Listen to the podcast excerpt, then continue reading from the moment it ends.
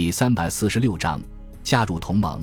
听到孙百里谈到实质性问题，马歇尔终于把心放到肚子里，然后不紧不慢地把美国政府开出的条件和盘托出。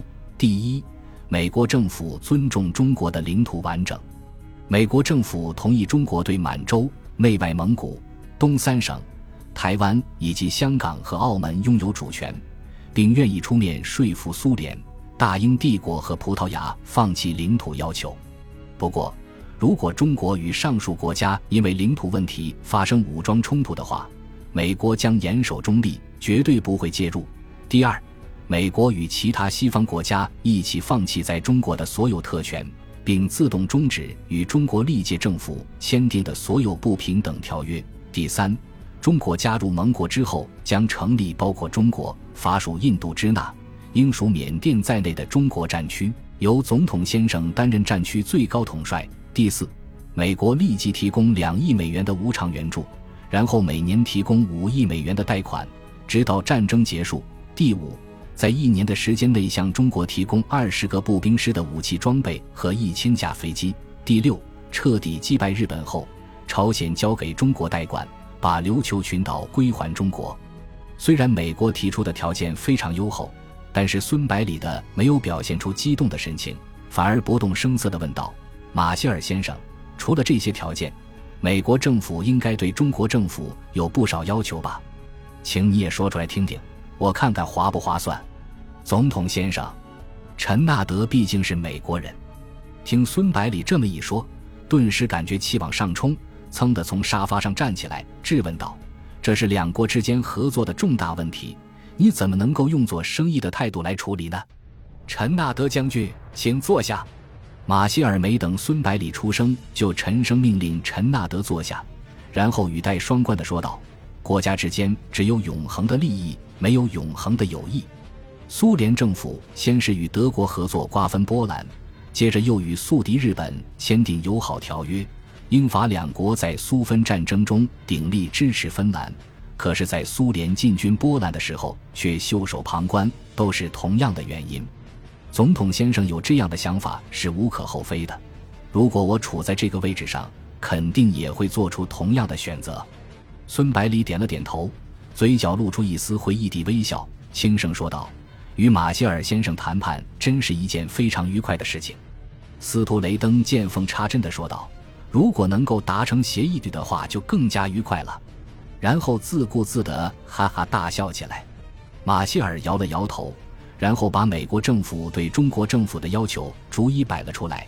第一，中国政府立即对包括日本在内的轴心国家宣战，保证在获得最后的胜利之前，绝不与轴心国单独媾和。第二，中国政府在三个月内出兵缅甸，向印度方向突进，以打通与英国军队之间的陆路联系。第三。立即在中国战场发起一场规模较大的攻势，以牵制日本继续向太平洋战场增调兵力。第四，盟军在太平洋战场站稳脚跟之后，中国军队必须与其他国家军队的行动保持一致，有目的、有重点的对日军展开攻势。说完之后，三个美国人不约而同把目光集中在孙百里的脸上，想看看他的反应。孙百里依然面带微笑，轻声问道：“马歇尔先生，你说完了吗？”得到肯定的答复之后，孙百里马上从容不迫地说道：“现在就请各位听听我的看法吧。”接着，他首先针对美国政府的条件提出自己的疑问。美国政府的条件听出来的确不错，但是如何来实现呢？缅甸全境都被日军占领了，印度的形势也岌岌可危，在陆路交通隔绝。海路被全面封锁的情况下，再多的美元也不能保证我们能够把购买的物资运回来。贵国政府该不是想让中国军队先击退缅甸和印度的日军，然后再从印度获得援助物资吧？这个问题早就在马歇尔的预料之中。他不假思索地回答道：“我们计划先开辟一条从印度汀江到中国昆明的空中运输线。”把中国战场急需的物资运送过来，陈纳德将军补充道：“驻扎在印度的英美空军已经勘察了两条比较稳妥的航线，北线飞机从汀江起飞，向东飞三十二公里到达杜姆杜摩岛航台，然后改向九十八度飞一百八十五公里到达葡萄，改向一百零六度飞三百二十九公里到澄海，再向一百二十九度飞二百七十三公里直达昆明，全程八百一十九公里。正常情况下，飞行三小时左右。南线飞机起飞后也经过杜姆杜摩导航台。改向一百四十三度飞一百四十公里到达奈卡河岔，然后改向一百二十四度飞三百零四公里至云龙导航台，接着飞越过怒山、澜沧江，横断山脉，直达昆明，全程七百八十公里，也需要飞行三个小时左右。孙百里的脸上露出怀疑的神色，追问道：“北线中间横亘着平均海拔在四五千米的喜马拉雅山脉，满载的运输机怎么可能飞得过来？”南线距离日本在缅甸境内的密支那、巴莫等空军基地非常近，在没有空中优势的情况下，不等于送死吗？陈纳德正色说道：“飞行的难度和危险的确很高，但绝对不是一个不可能完成的任务。美国飞行员愿意用自己的热血和生命来完成它。”马歇尔饱含深情地说道：“无论任何时候，美利坚和众国都会有无数无畏的勇士来捍卫它。”孙百里若有所思地点了点头，不再继续谈论这个问题，然后开始针对美国政府的要求进行讨论。他说道：“我对贵国政府的第四点要求没有异议，但是其他三条却有些看法。第一，中国的利益仅限于亚洲，而德国政府曾经在抗战爆发之前的相当长时间内和爆发初期帮助过我们，所以只能对日本宣战。第二，中国完全没有必要。”也没有多余的兵力投入缅甸战场。第三，目前中国军队还没有完成整编工作，不可能立即发起攻势。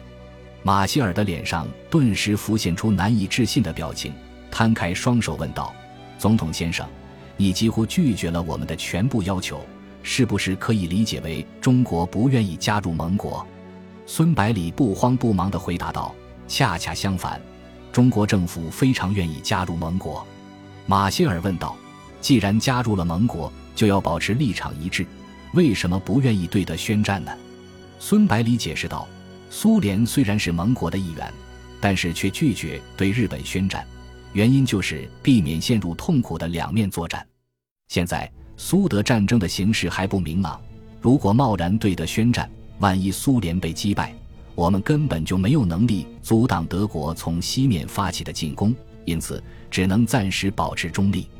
因为此前已经有苏联的例子，马歇尔勉强能够接受孙百里的解释，于是追问道：“第二条完全是为了尽快把物资运输到中国，怎么可能没有必要呢？”孙百里反问道：“马歇尔先生，你知道我们最需要什么吗？”“当然是武器装备了。”马歇尔脱口而出。孙百里摇了摇头，说道：“马歇尔先生。”看来你对中国的情况并不是很了解，还是我来向你解释一下吧。早在去年年底时候，福建、广东、江西三省的钢铁年产量就达到了七十万吨左右。今年在全面整合开发大后方的铁矿、钢铁企业之后，有望达到一百万吨。这个数量对于你们这些强国来说可能算不了什么，对于我们却已经基本够用了。因为中国暂时没有建设海军的必要。而海军恰恰是消耗钢铁最厉害的军种。目前，我们的军工企业不仅能够生产普通的枪支弹药，而且能够生产飞机、坦克和重炮，甚至有自己研发的防弹衣。军工的门类算是比较齐全了。马歇尔的表情开始变得困惑起来，说道：“总统先生，你的意思是中国不需要美国的援助？”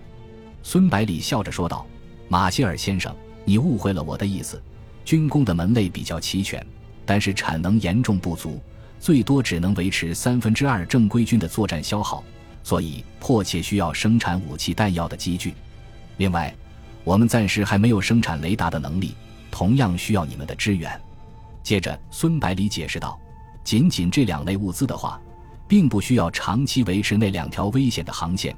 在战场取得主动权之后，我的军工部门就可以让部分工厂生产机具。”消除这部分的需求。如果你们能够提供雷达的生产技术和图纸的话，雷达也需要运送了。这样一来，还有必要先进军缅甸吗？马歇尔急忙说道：“要求中国军队进入缅甸，不仅是为了打通陆路交通线，更主要的目的是想缓解英军的压力，避免印度全部落入日本人手中，从而与德国在晋东会师。要知道，现在已经有很多印度人和日本人一起战斗，驻印英军随时都可能陷入腹背受敌的境地。”孙百里胸有成竹地说道：“英国统治印度已经超过两百年了。”尽管印度国内的精英分子、民族主义者有独立自治的要求，但是这些代表人物本身就带有浓烈的英国色彩，和英国有千丝万缕的联系。这种联系并不是日本的刻意拉拢能够切断的。只要英国政府明智的主动允许印度独立自治，以缓和英印之间日益尖锐起来的矛盾，印度人民还是会支持英国的。毕竟，印度的圣雄甘地在号召国民不与英国统治者合作的同时，也明确表示反对日本对亚洲的侵略。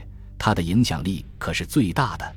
斯图雷登插话道：“可是日本并不是单纯的拉拢，而是提出了比较全面的推进当地社会发展的计划，还选拔优秀青年到日本国内培训，非常有诱惑力的。”孙百里耐心解释道。日本人这么做，并不是真心想发展当地的经济，而是想把这些地方培育成坚固的后勤基地，为其争霸世界提供物资和人员。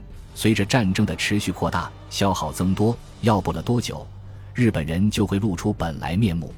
到时候看清楚了其本质的当地民众，还会支持他吗？虽然马歇尔对孙百里精辟的论断感到由衷的钦佩，但是仍然有些不满意。他问道。中国军队已经整编了很长时间了，为什么还不能投入战斗呢？澳洲的战事日趋紧张，如果按照目前的增兵速度，盟军没有任何机会赢得这场战役，所以急切地盼望着中国战场缓解压力。孙百里诚恳地说道：“中国军队的主力大部分都连续战斗了四个年头，武器装备和人员的消耗非常之大，再加上战前没有建立预备役制度。”整编的难度可想而知，司徒雷登先生久居国内，对这些情况应该不会感到陌生。斯图雷登耸了耸肩头，对着马歇尔做了个无可奈何的表情。孙百里看着马歇尔脸上的失望表情，信心十足地说道：“只要应对得当，美澳联军守住澳洲，应该是轻而易举的事情。”马歇尔等人立刻被孙百里的话吸引住了，急切地追问道：“如何应对？”孙百里解释道：“日军不重视坦克的运用，坦克的装甲也非常薄弱。如果盟军在澳洲大陆投入两到三个装甲师，绝对能够遏制日军的攻势。日本关东军在苏军面前的溃败就足以说明问题。”马歇尔苦笑着说道：“澳洲大陆的上空几乎全部是日本零式战斗机的天下，在这种情况下投入装甲师团，不是找死吗？”孙百里不以为然地说道。中国军队已经在没有空中掩护的情况下战斗了四年，不是还没有崩溃吗？日本航空兵的轰炸技术并不是很高明，完全没有必要为此担心。接着他补充道：“以贵国的科技和工业实力，只要在澳洲坚持上三到五个月的时间，在我们的帮助下，绝对能够研制出匹敌零式的战斗机，从而夺取制空权，进而逐鹿太平洋。你们的帮助。”马歇尔感到很难以接受，美国都应付不了的飞机，中国会有办法吗？孙百里笑着说道：“我们不但有战斗机驾驶员用鲜血和生命总结出来的经验，而且有一架负伤的零式和另一架几乎完好无损的零式做研究，对其缺点已经了如指掌。只要美国政府能够把先进战机的全体生产技术和图纸资料提供给中国。”我们可以把这两架飞机无偿赠送给你们做研究，并附送军工部门的成果，绝对没问题。马歇尔立刻满口答应下来。我以美国陆军总参谋长的身份郑重承诺，与中国分享先进战机的所有相关技术。太平洋战争爆发后，零式性能超过所有盟军飞机，特别是其机动性和续航力更是独步天下，无人能及。美国的 FRA 水牛。P 四零战鹰等战斗机面对零式可以说是一筹莫展。在香港、新加坡、菲律宾、印度洋、澳洲，零式统治了整个天空。盟军高层为此伤透了脑筋。现在突然掉下这么好的机会，马歇尔怎么能放过呢？接下来的会谈就进行得非常顺利。